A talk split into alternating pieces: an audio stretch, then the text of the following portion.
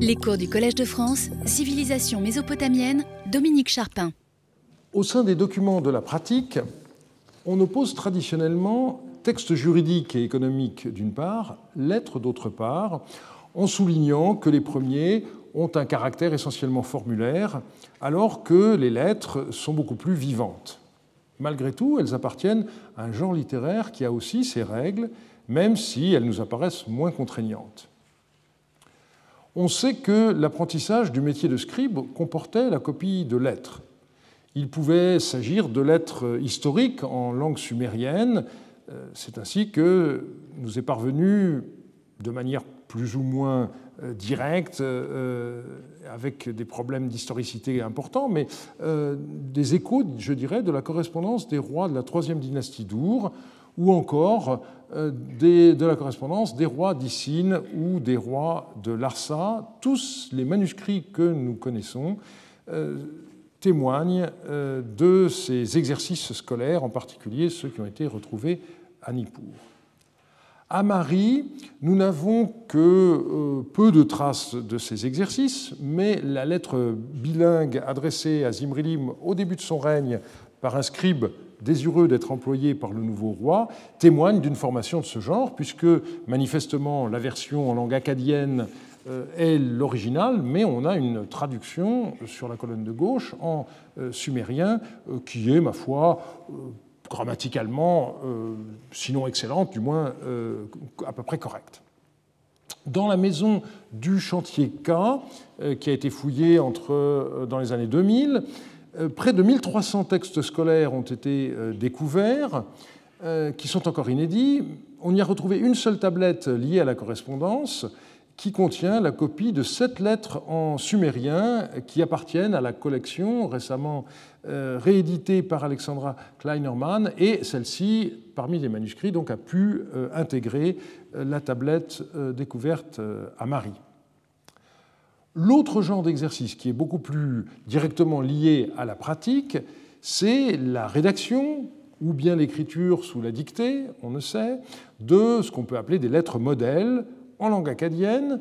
Ça a été d'abord mis en évidence par Krauss dans un article euh, paru euh, au début des années 60, et euh, plus récemment, le dossier a été repris par Walter Salaberger dans son ouvrage sur les lettres de la vie quotidienne à l'époque paléo-babylonienne. De ces exercices, dans le Palais de Marie, nous n'avons qu'un seul témoignage, et qui est d'ailleurs assez amusant, puisque l'adresse figure au milieu de la tablette, et est écrite de façon assez maladroite, donc euh, on voit bien qu'on a affaire à un exercice de débutant, mais que nous n'ayons pas davantage d'exercices de ce type à l'intérieur même du palais n'a rien d'étonnant, puisque, faut-il le rappeler, la salle 24 que Parot avait cru être une école, en réalité était un magasin destiné à stocker des jarres de vin. Ce ne sont pas du tout des bancs d'écoliers, ce qui est une vision anachronique euh, des choses, bien entendu. Et c'est là qu'on a retrouvé les archives du chef des marchands Idiyatum, euh, qu'on rencontrera à nouveau euh, tout à l'heure. De façon générale, donc, en ce qui concerne ces lettres en acadien, plutôt que d'un véritable formulaire, il vaut mieux parler de formule. Et dans un premier temps, on s'intéressera à celle qui commence les lettres, l'adresse, qui était l'objet d'une grande attention. On verra ensuite ce qui concerne la suite des lettres, c'est-à-dire les bénédictions, les salutations, le rappel des lettres antérieures, quelques autres règles de rédaction, et pour finir, les indications relatives au lieu et à la date d'expédition de la lettre. Nous allons commencer donc par l'analyse euh, de la structure bipartite des adresses de lettres et on verra ensuite les règles très précises qui présidait à la façon dont un correspondant s'adressait au destinataire de sa lettre. La formule initiale d'une lettre paléo-babylonienne euh, trahit sans aucun doute les origines orales de la transmission du message. En effet, les premières lignes ne sont pas adressées au destinataire, mais à l'intermédiaire, à celui qui doit communiquer les nouvelles. AX dit Ainsi parle Y. L'impératif dit euh, s'adresse au messager et le consensus consiste à considérer que cette formule garde le souvenir du stade oral des origines. C'est ainsi que Kraus écrivait à propos de la lettre paléo-babylonienne Son adresse demeure inchangée pendant toute l'époque paléo-babylonienne et montre clairement qu'elle devait remplacer le message oral originel. Plus récemment, Piotr Michalowski a supposé que l'impératif pourrait aussi s'adresser au scribe qui lira la lettre euh, au destinataire. Je le cite, Les diverses formules d'adresse qui se sont développées à travers les siècles ont retenu le mode impératif et suggèrent le scénario d'un scribe écrivant une lettre sur l'ordre d'un client ou de son maître, un messager transportant les lettres à leur destination et le messager ou quelqu'un d'autre lisant la missive à haute voix au destinataire. Eh bien, nous avons dans les archives de Marie un certain nombre d'exemples qui permettent de clarifier euh, la situation. Euh, il s'agit, pour l'essentiel, de messages qui sont transmis par oral et apparemment sans tablette. Dans la lettre ARM 26-127, on relate comment Belishtikal, qui était le ministre du roi Charaya, euh, a transmis par oral à Shadum Shari, le roi d'Assurinum, un message de son maître. Le texte dit ceci Le troisième jour, Belishtikal, le ministre de Charaya, est arrivé chez Shadum Shari et voici ce qu'il a dit. Ainsi parle Charaya Viens à moi afin que nous nous voyions, et si toi tu ne peux pas venir, alors c'est moi qui viendrai afin que nous nous voyions. Voilà ce qu'il lui a envoyé comme message. Donc nous voyons que euh, le messager, qui en l'occurrence n'est pas n'importe qui puisque c'est un, ministre, débute par la deuxième partie d'une adresse traditionnelle. Ainsi parle Charaya. S'il s'agissait d'une lettre écrite, on aurait eu comme début dit à Shadum Shari, ainsi parle Charaya. Autrement dit, les lettres étaient tripartites. On avait d'abord dans l'adresse le tout début qui était un message de l'expéditeur au messager, dit à un tel. La deuxième moitié de l'adresse, c'est au contraire le messager qui parle au destinataire, ainsi parle Y, et puis le reste, le corps du message, c'est ce que l'expéditeur dit au destinataire. Et là, ça se passe, selon les cas, à la deuxième ou, le plus souvent, à la troisième personne. On aura l'occasion euh, d'y revenir. Et donc on voit que lorsqu'un message était transmis par oral, eh bien, la section 1 était omise et on commençait directement à la section 2. C'est ce que nous confirme euh, la lettre ARM 26 384 qui raconte comment les envoyés du roi Ishmedagan auprès de Hammurabi de Babylone s'acquittent de leur mission. On leur a demandé des nouvelles, ils ont ainsi délivré leur rapport. Ainsi parle ton serviteur Ishmedagan. Donc on est bien avec la section 2. Et la suite reproduit le message d'Ishmedagan à Hammurabi. Je me suis donné du mal, donc c'est dans la bouche du messager, mais c'est le roi Ishmedagan qui parle à travers eux. Je me suis donné du mal à cause des difficultés de mon seigneur, lorsque les Élamites étaient en guerre, etc. Maintenant, Zazia le Touroukéen marche vers mon pays et m'a pris trois ou quatre villes. Il met à mal mon pays. Je t'ai écrit au sujet de troupes, mais tu ne m'as pas donné de troupes alors que tu en as donné par ailleurs. La fin est intéressante parce que on voit que, alors que le message était euh, rédigé à la troisième personne, eh bien, à la fin surgit une deuxième personne lorsque euh, le message devient plein d'aigreur. Dans un cas de ce genre, si l'on suppose que la lettre à Zimrilim reproduit le mot à mot de l'entrevue entre les messagers d'Ishmedagan et Hammurabi, on peut penser que le glissement a été le fait d'Ishmedagan lui-même qui aurait dicté la lettre. Et il est fort possible donc que les messagers d'Ishmedagan n'aient fait que lire une tablette, ça n'est pas dit explicitement, mais c'est une situation que l'on connaît. Hélas, ce serait très intéressant puisque on verrait qu'ils ont omis la première section de la lettre, dit à Hammurabi, et ils ont commencé directement avec Ainsi parle ton serviteur Ishmédagan. Ces deux exemples montrent clairement que le message en tant que tel ne commence qu'après l'impératif.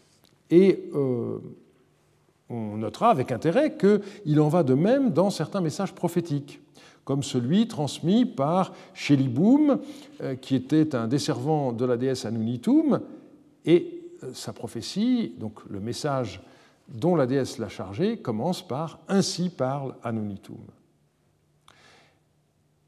On peut rappeler également euh, le texte que nous avons déjà vu à savoir la lettre du prophète Apilum de Shamash à Zimrilim, qui forme un exemple très intéressant d'emboîtement du message du Dieu qui est introduit par un message de son prophète qui se limite en fait à l'adresse de la lettre. Dit à Zimrilim, ainsi parle le prophète Apilum de Shamash, ainsi parle Shamash, et tout le reste de la lettre, c'est le message du Dieu Shamash au roi Zimrilim, et à un moment donné, vers le milieu de la lettre, euh, on a euh, la ponctuation et autre chose, ainsi par le shamash, et le texte euh, continue. Le destinataire était euh, identifié en tête de la lettre par son nom, par son titre ou par les deux, et l'expéditeur s'identifiait ensuite. Il pouvait être désigné par un titre plutôt que par son nom, ou bien son nom pouvait être suivi par une épithète qui le situait par rapport au destinataire. Alors on va analyser ces différents usages. Et euh, ce qu'il est intéressant tout de suite de, remarquer, c'est que lorsqu'on a affaire aux lettres d'un fonctionnaire à un roi, eh bien, euh, on a dans l'adresse ainsi par un tel ton serviteur, euh, alors que le reste de la lettre est à la troisième personne. Ceci montre bien que la deuxième partie de l'adresse est mise dans la bouche du messager qui s'adresse directement au roi destinataire de la lettre. On commence par examiner les lettres royales à des subordonnés. Eh bien, on voit que selon les chancelleries, il y avait différents usages. Trois façons de faire différentes selon qu'on se situe à Babylone, à Larsa ou en Haute-Mésopotamie. À Babylone, tout d'abord, le nom du souverain figure comme euh, expéditeur sans qualificatif. On trouve systématiquement Ainsi parle Hammurabi, et la même formule est employée par euh, tous ses successeurs. À Larsa, on peut trouver de la même manière le nom du roi seul, ainsi par le Rimsin, mais le plus souvent, on a la formule ainsi par le Rimsin ton seigneur, ou bien votre seigneur, lorsque la lettre est adressée à plusieurs euh, personnes. À Marie, en revanche, le nom du roi n'est jamais mentionné. On trouve simplement la formule ainsi parle ton Seigneur. Donc au masculin, ou ma belkama, ou au féminin lorsqu'on s'adresse à une femme, ou ma belkima. Et le destinataire savait euh, quel était euh, l'expéditeur grâce à l'empreinte de sceau qui figurait sur l'enveloppe dans laquelle la tablette était enfermée. On reviendra euh, sur ce point.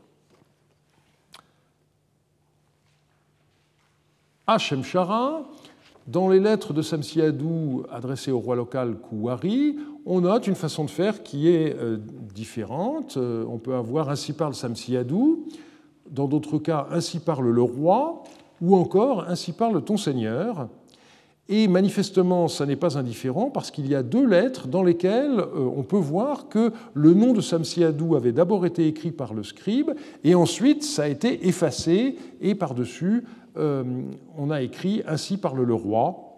Donc euh, il y avait un point d'étiquette, je dirais, qui a conduit à ce changement.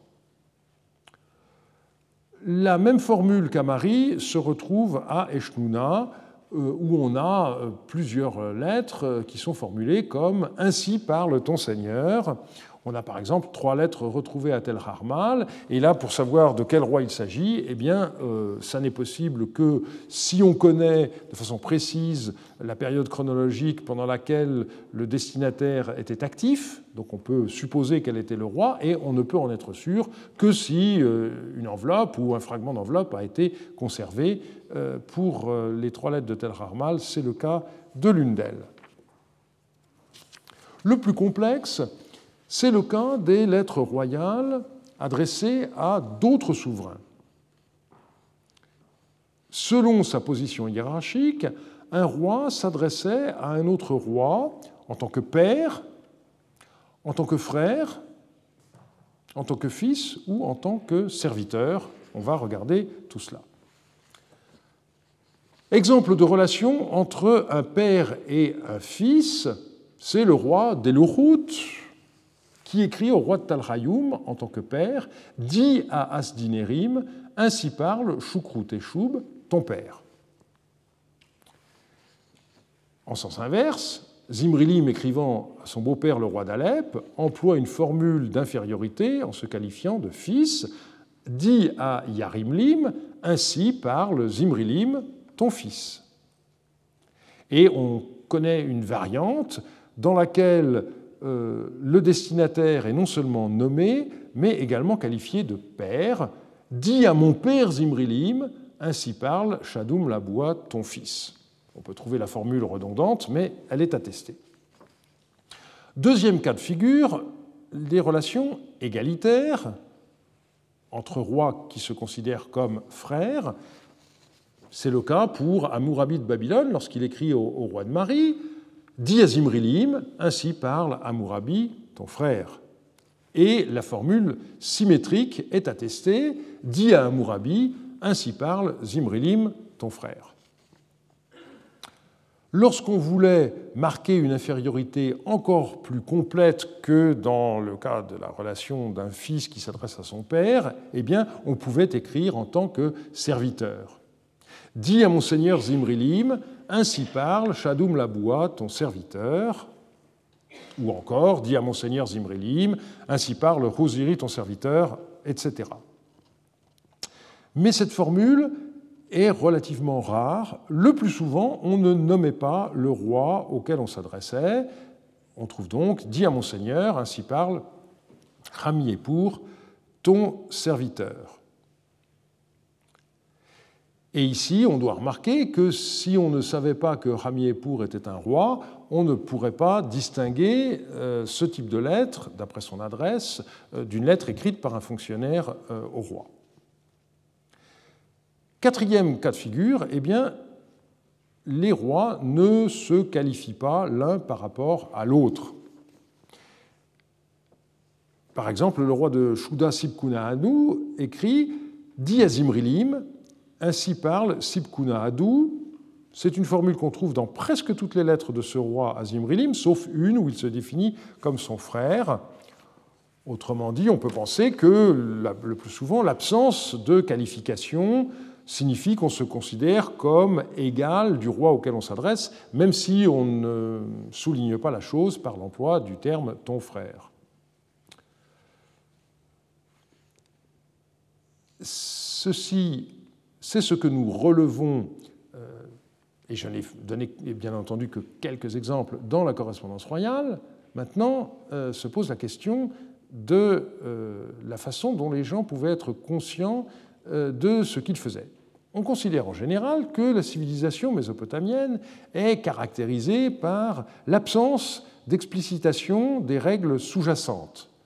Je citerai par exemple Martha Roth qui écrivait les principes ou règles, qu'ils soient scientifiques, par exemple des principes mathématiques ou astronomiques, ou sociaux, par exemple les règles qui régissent les mariages ou les héritages, ne sont que rarement ou même jamais formulées, mais doivent être déduits à partir des cas donnés en exemple. On pourrait dire la même chose pour la médecine ou la divination, par exemple. Bertrand Lafont a tenu des propos semblables à propos de la difficulté qu'offre l'interprétation des lettres euh, diplomatiques.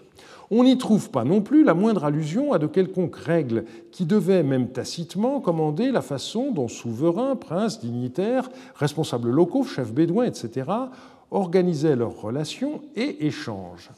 Et il concluait Ces nombreuses normes, règles de conduite et obligations protocolaires à respecter, bien que connues de tous et admises par chacun, n'ont pourtant jamais été explicitement formulées. Eh bien, la façon de s'adresser à autrui au début d'une lettre constitue une exception qui n'en a que plus de prix. La définition qu'on donnait de soi-même était en effet parfois l'objet de véritables négociations grâce auxquelles les règles gouvernant les formules d'adresse sont explicitement données, ce qui représente pour nous, bien sûr, une chance inestimable. C'est ainsi que le roi des Kalatou, Mishmedagan, avait chargé ses envoyés de euh, dire à Amourabi de Babylone Zimrilim, à qui tu me fais écrire en tant que fils, donc que tu me fais reconnaître comme m'étant supérieur, cet homme n'est-il pas mon serviteur? Il ne demeure pas sur un trône élevé, je n'ai donc pas écrit de salutation élevée. Et Amourabi répliqua euh, de façon assez verte aux envoyés d'Ishmedagan J'ai écrit à Ishmedagan en ces termes Au roi qui m'écrive en tant que fils, toi, écris-leur en tant que frère. Azimrilim qui m'écrit en tant que frère, toi, écris-lui autant que fils. Ce que je lui ai écrit est-il mauvais? Autrement dit, on a ici des relations qui sont de type transitif. Mais euh, ces qualificatifs n'étaient pas figés pour toujours et on pouvait mettre à profit les événements politiques pour se hausser euh, dans la hiérarchie des rois. C'est ce que Samsiadou avait fait à un moment donné à l'égard du souverain d'Eshnouna. Et on a cet événement qui est rapporté dans une lettre postérieure. Dans tous ses messages à Hammurabi, Ishmedagan s'adresse à lui en tant que serviteur. Ce fut l'attitude de son père. Primitivement, son père, donc Samsiadou, écrivait constamment au roi d'Eshnuna en tant que serviteur. Puis, une fois qu'il eut repris tout le pays suite aux ennuis du roi d'Eshnuna, il lui écrivit en tant que frère. Donc, euh, difficultés politico-militaires du roi d'Eshtuna, suite à cela, Samsiadou considère que, eh bien, désormais, euh, ils sont des rois de même puissance et euh, il peut cesser de euh, s'adresser à lui en tant que serviteur. Le cas le plus complexe est rapporté par deux lettres écrites à Zimrilim par deux de ses envoyés dans la ville de Kourda. Le premier rappelle à Zimrilim comment euh, lui-même a agi vis-à-vis du roi de Babylone. Au début de son règne, il s'est adressé à lui comme son fils, puis il l'a appelé frère. Et si le roi de Kourda, qui s'appelle à l'époque Simarilané, s'adresse à Zimrilim sur un pied d'égalité, c'est que les anciens de son pays lui ont enjoint de le faire. La citation est un peu longue, mais mérite euh, d'être lue en entier. Jusqu'à ce que notre Seigneur ait fait sortir Simarilané qu'il écrive en tant que fils à Hammurabi. C'était une citation. Monseigneur, ayant écouté le conseil de ses serviteurs, s'est d'abord adressé à Hammurabi en tant que fils. Il a fait sortir Simar l'année, mais après cela, lorsque Monseigneur a écrit à Hammurabi, il ne s'est plus jamais adressé à lui en tant que fils. Cela, Monseigneur le sait bien. Or, concernant le fait que Simarilané n'a pas écrit à Monseigneur en tant que fils, mais qu'il a écrit à Monseigneur en tant que frère. Ce sont les chers et les anciens des Noumriens qui sont venus dire à Simarilané Pourquoi t'adresserais-tu à Zimrilim en tant que fils? De même qu'Ashtamaradou, qui était un roi de Kourda antérieur, écrivait d'ordinaire à Yardonim, le prédécesseur euh, de euh, Zimrilim sur le trône de Marie. De même donc qu'Ashtamaradou écrivait d'ordinaire à Yardonim en tant que frère, toi aussi prends l'habitude d'écrire à Zimrilim en tant que frère. Suivant en cela l'avis des chers et des anciens des Noumriens, Simarilané s'est donc adressé à Monseigneur en tant que frère. Et ici, on voit comment le recours au passé euh, permet de légitimer euh, la situation actuelle. La deuxième lettre sur le même sujet euh, est intéressante, un peu différente. Par ailleurs, Monseigneur m'a écrit à propos des termes de confraternité avec lesquels Simarilané s'est adressé à Monseigneur ces derniers temps. Autrement dit, le fait que Simarilané lui a écrit en tant que frère. Nous avons donc pris la parole devant Simarilané pour qu'il écrive et qu'il accepte le terme de père. Mais à cause du pays, que pouvons-nous faire? Car le pays s'est levé en disant Pourquoi devrais-tu écrire en tant que fils? Nous devons nous en tenir à ce qui existait chez nous aux temps anciens. À cette époque, Yardunlim et Ashtamaradou s'échangeaient entre eux des lettres en tant que frères. À présent, toi aussi, tu dois lui écrire en tant que frère. C'est donc sur l'injonction du pays que monseigneur Simarilané a écrit en tant que frère à monseigneur que monseigneur ne s'en prenne aucunement à moi à ce sujet. On voit donc le représentant de Zimrilim à la cour de Kourda qui euh, met bien les points sur les i en disant c'est pas ma faute, j'ai essayé d'éviter euh, cette situation, mais euh, le, roi a écouté les anciens de son pays. Il existe encore un inédit où apparaît très clairement la conscience que l'on avait alors de l'importance de cette question. Et lorsque monseigneur leur écrira, qu'il ne leur écrive pas en tant que père ou que frère, mais qu'il leur écrive ceci, ainsi parle Zimrilim, donc sans qualificatif. De sorte que par la suite, lorsqu'ils se seront réconciliés avec monseigneur, d'eux-mêmes, ils diront oui, monseigneur. Donc l'astuce consiste à ne rien imposer de façon que les gens ensuite reconnaissent la supériorité du roi de Marie.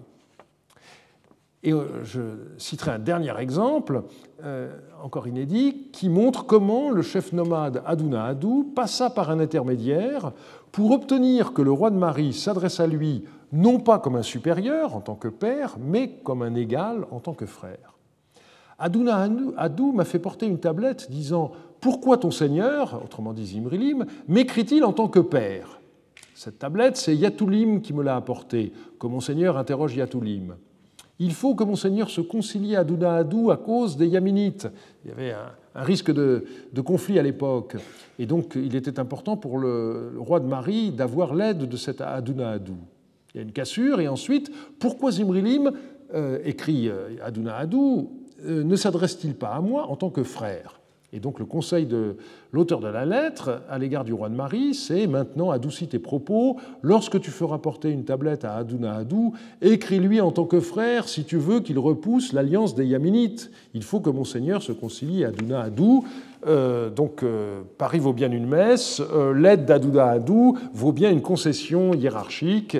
en acceptant de s'adresser à lui en tant que frère, tu vas le flatter et du coup il t'apportera son aide militaire, c'est le plus important.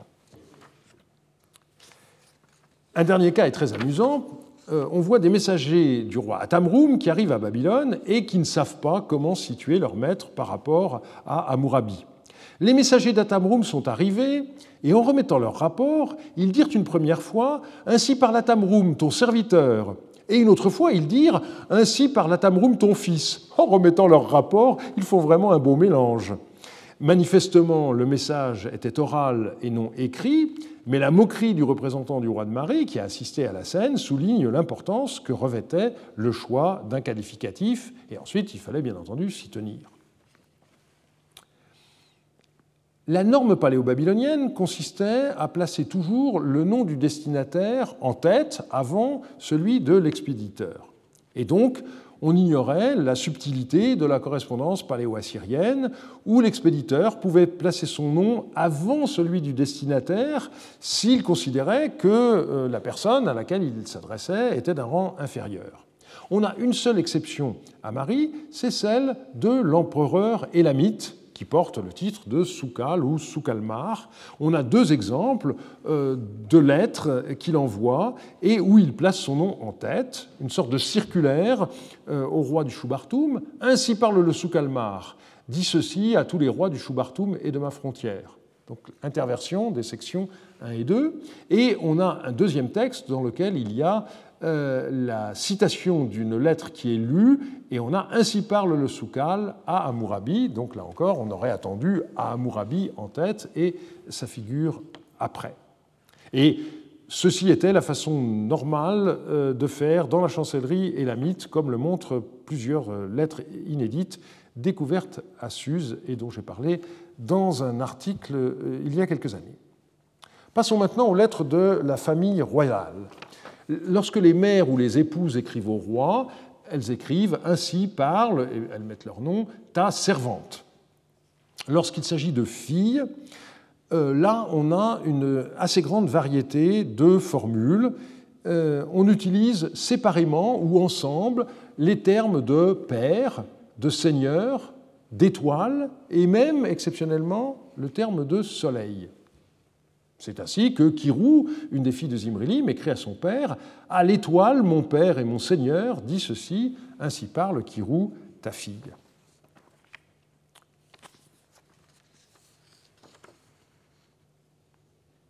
Nous avons vu comment étaient rédigées les adresses des lettres écrites par des rois à leurs fonctionnaires ou à d'autres rois, mais la grande majorité des lettres retrouvées dans le palais de Marie ont été écrites par des fonctionnaires au roi. Le cas général, c'est euh, un très très grand pourcentage euh, de ce qu'on a retrouvé, c'est la formule dit à mon ainsi parle un tel, ton serviteur. Et on se qualifie comme serviteur, euh, que l'on soit d'assez de rang assez modeste, euh, ou bien qu'on soit le Premier ministre. Bien entendu, ce terme de serviteur, wardum, qui est ici utilisé, ne doit pas, contrairement à ce que certains ont pu écrire, euh, être pris au sens juridique du terme. Il ne s'agit pas d'esclave au sens juridique, mais il s'agit de marquer une infériorité claire. Pour l'historien d'aujourd'hui, cette façon de faire a malheureusement un inconvénient très grand, c'est qu'on ne peut pas savoir a priori à qui la lettre s'adressait. Et dans le cas du palais de Marie, euh, il s'agit le plus souvent de, décider si le destinataire est Yasmaradou ou Zimrilim.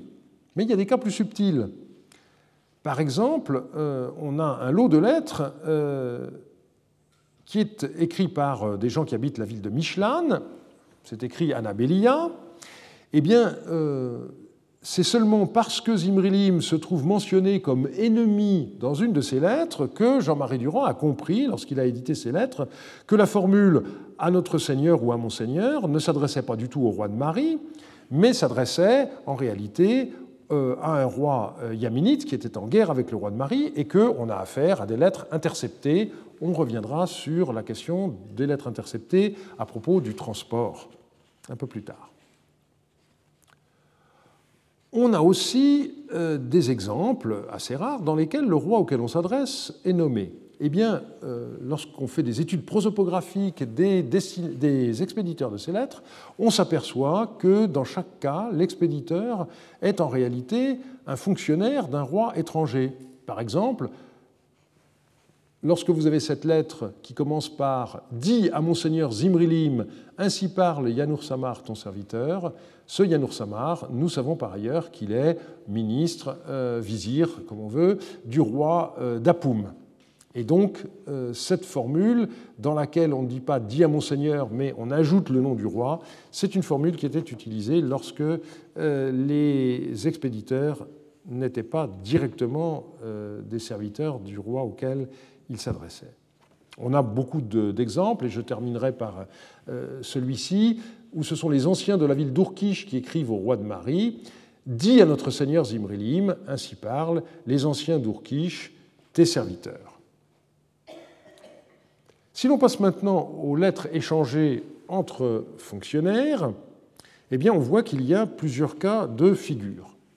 Tout d'abord, l'expéditeur peut ne faire suivre son nom d'aucune indication, ce qui est généralement le signe qu'il se considère comme au moins aussi important que son correspondant. Par exemple, lorsque le ministre Rabdou Malik euh, écrit au secrétaire euh, du roi Zimrilim, il lui écrit de la manière suivante Dis à Haralou, ainsi parle Rabdou Malik. Nous dirions point, mais euh, il n'y a pas de ponctuation en cunéiforme. L'absence de qualificatif montre qu'on passe à autre chose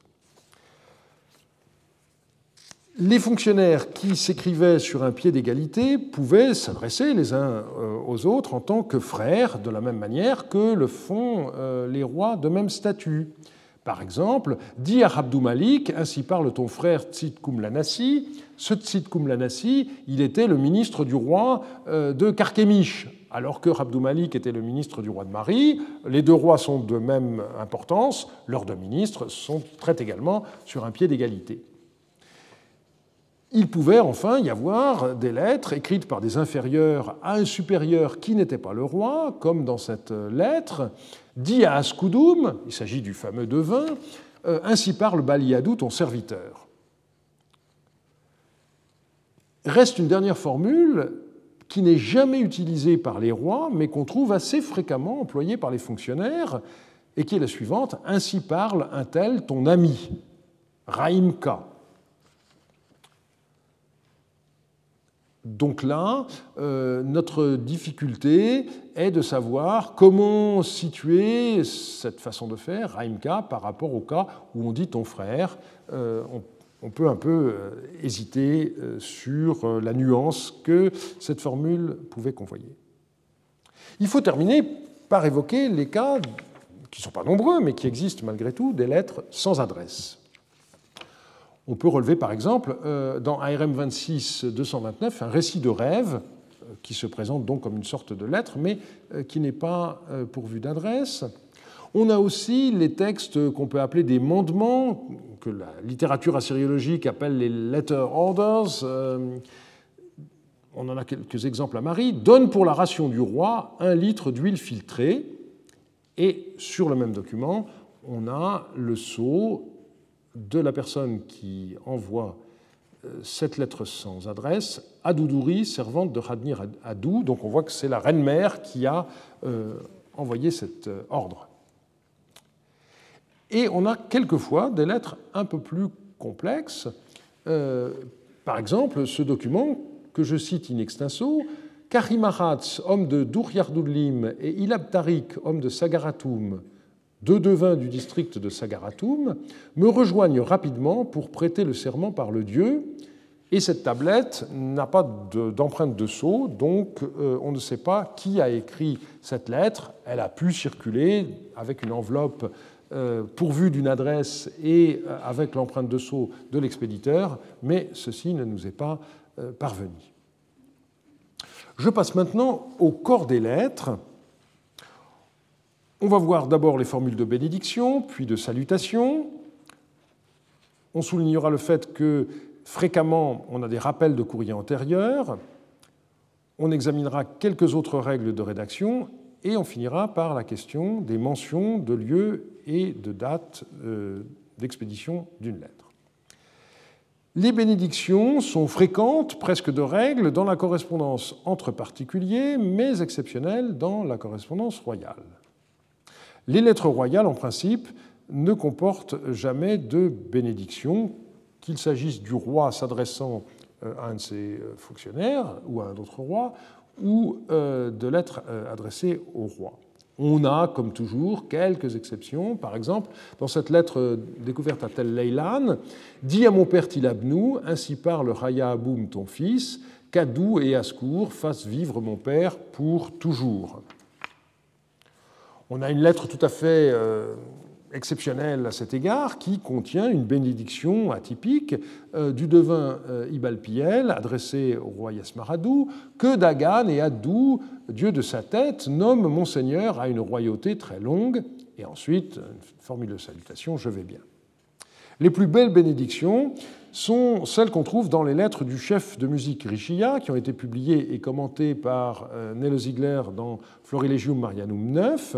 On relève par exemple que Dagan, Itourmer et les divinités protectrices de Marie te protègent,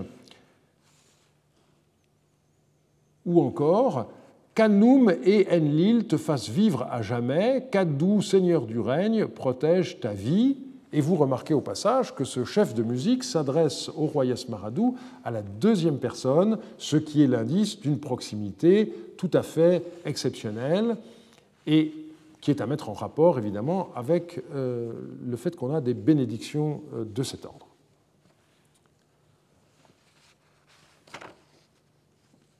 Dans les lettres adressées à d'autres personnes que des rois, on peut avoir des bénédictions assez classiques, comme euh, dans cette lettre euh, d'une femme qui s'appelle Tarish Ratou, que Shamash et Ishtar te fassent vivre pour toujours, par égard pour moi.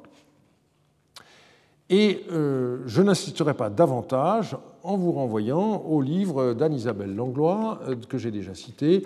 au début du tome 2, il y a plusieurs pages qui sont consacrées à cette question des bénédictions, puisqu'on en a beaucoup plus dans le corpus de Tel Rima, euh, où les lettres royales sont beaucoup moins nombreuses que dans le corpus Mariotte. Je passe maintenant à la question des salutations.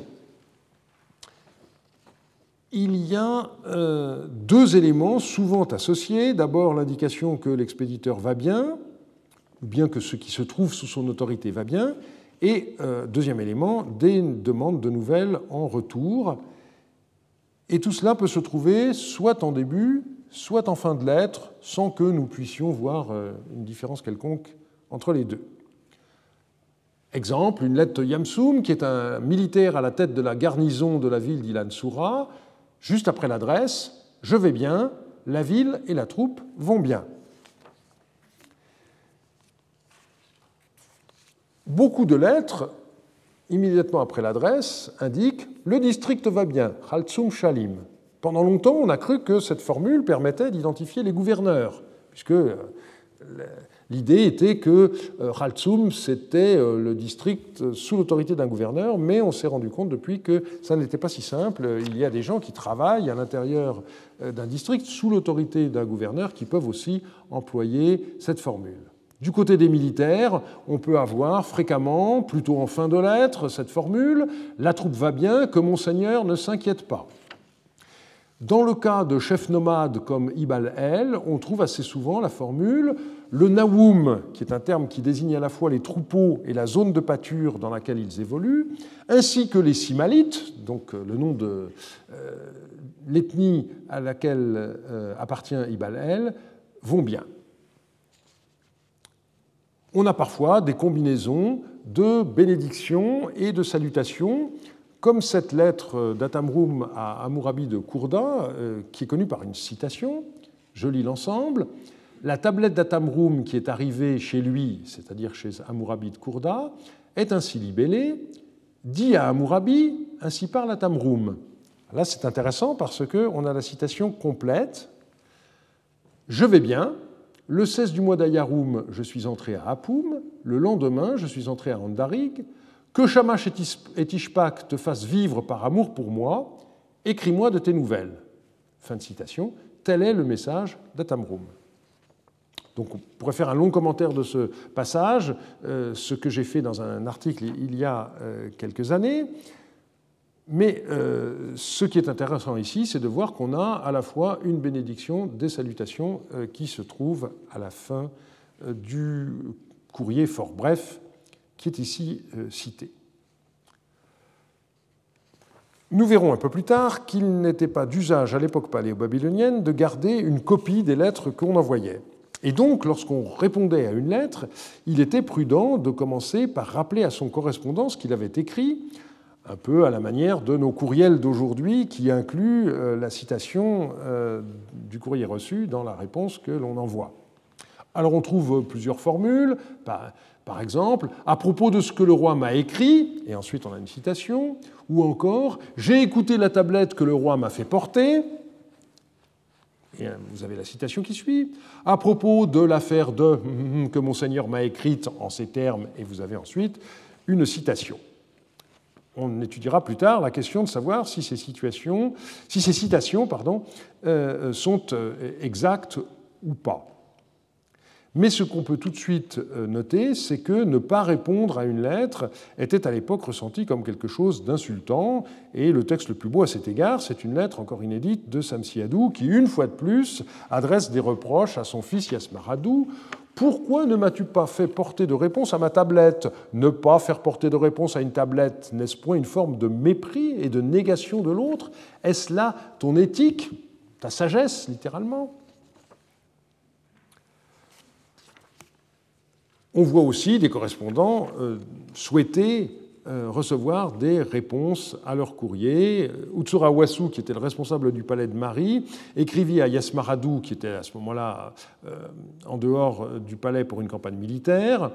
Il termine sa lettre par cette formule, autre chose, Je ne cesse de faire porter chez Monseigneur des lettres de moi, que Monseigneur me fasse porter une réponse à mes lettres, à mes tablettes littéralement c'est un problème général que de savoir comment interpréter l'absence de réponse, et il y a toujours de la part du bon serviteur la crainte de, comme on dit à l'époque, sortir du cœur du roi.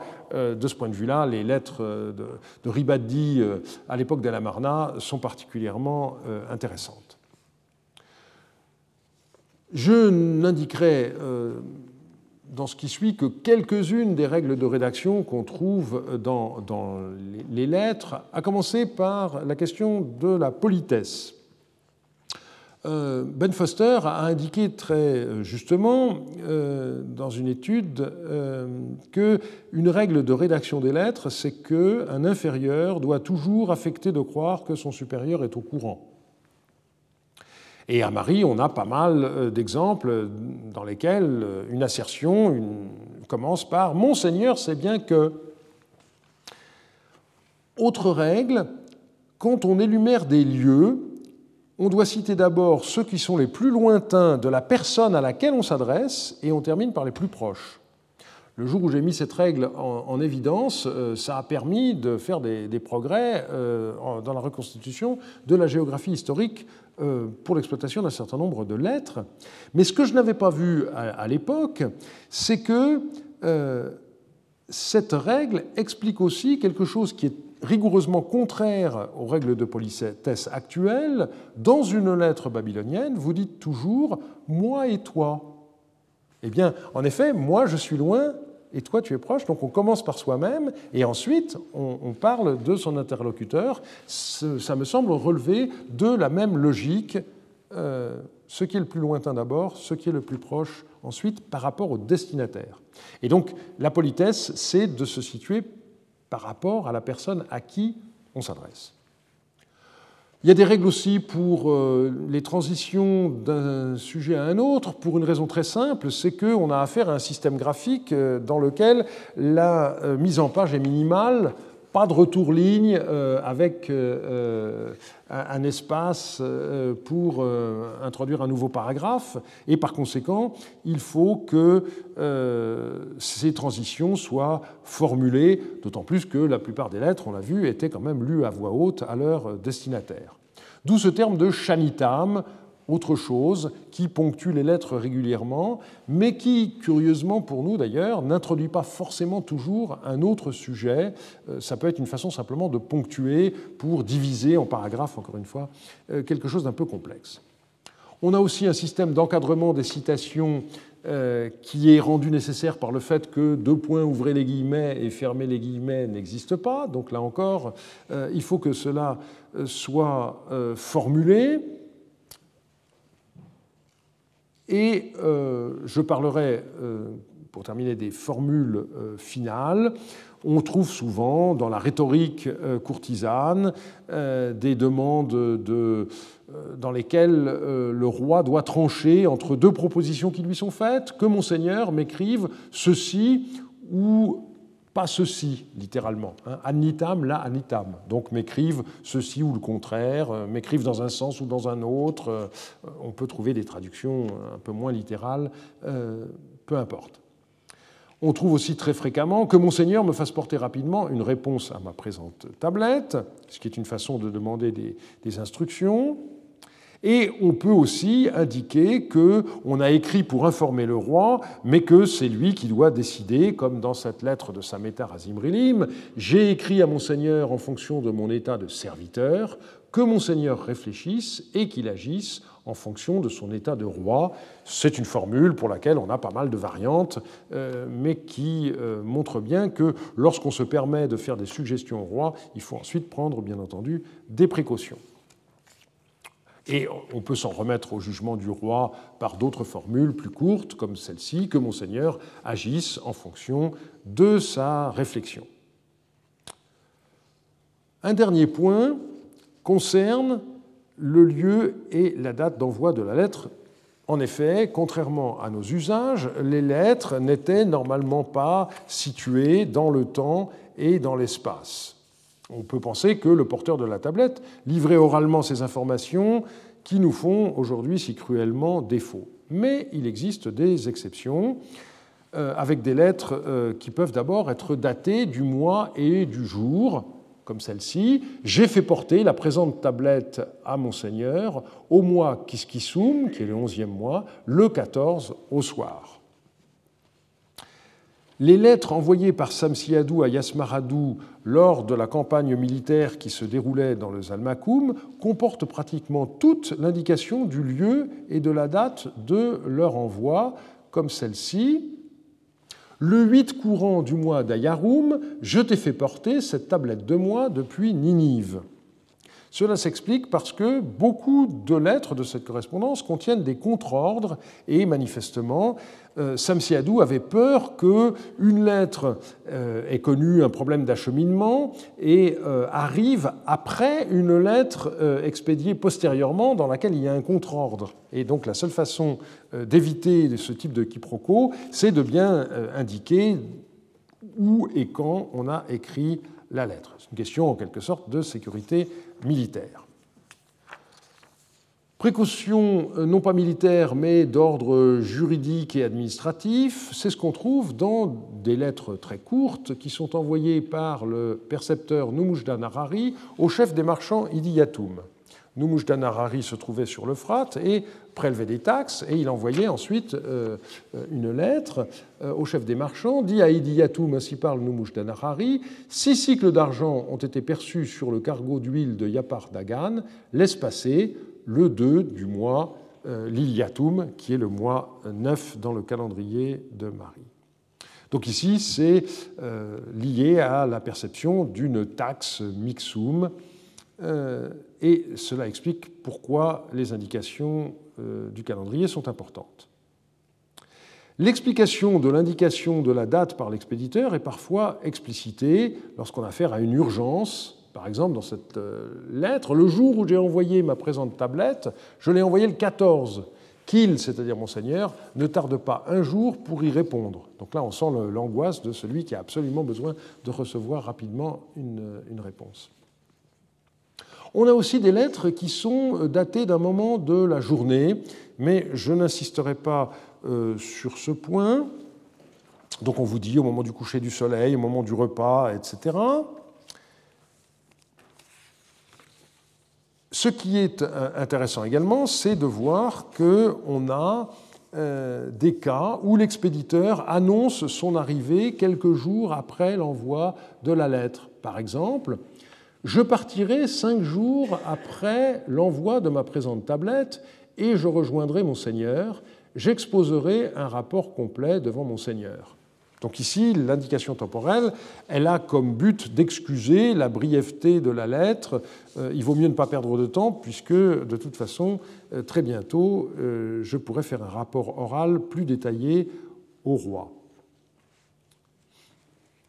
De la même manière, on a une lettre du roi Zimrilim qui indique que sa lettre est envoyée le 8 du mois de Kiskissoum et qu'il sera à Marie le 12, donc euh, quatre jours plus tard. Tout doit alors être prêt pour les sacrifices de la déesse euh, d'Eritum.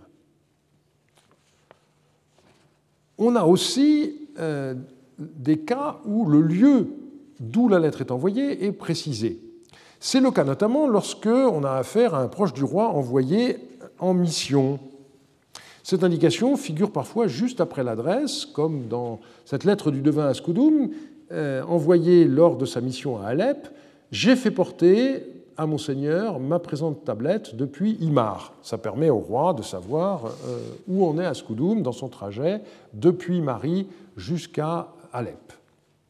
Cas identique avec euh, cette lettre de Sumuradu qui a été écrite alors que Sumuradu escortait la nouvelle reine Shiptu, dans le sens contraire, depuis Alep jusqu'à euh, Marie. J'ai fait porter ma présente tablette à Monseigneur depuis Dour Yardunlim.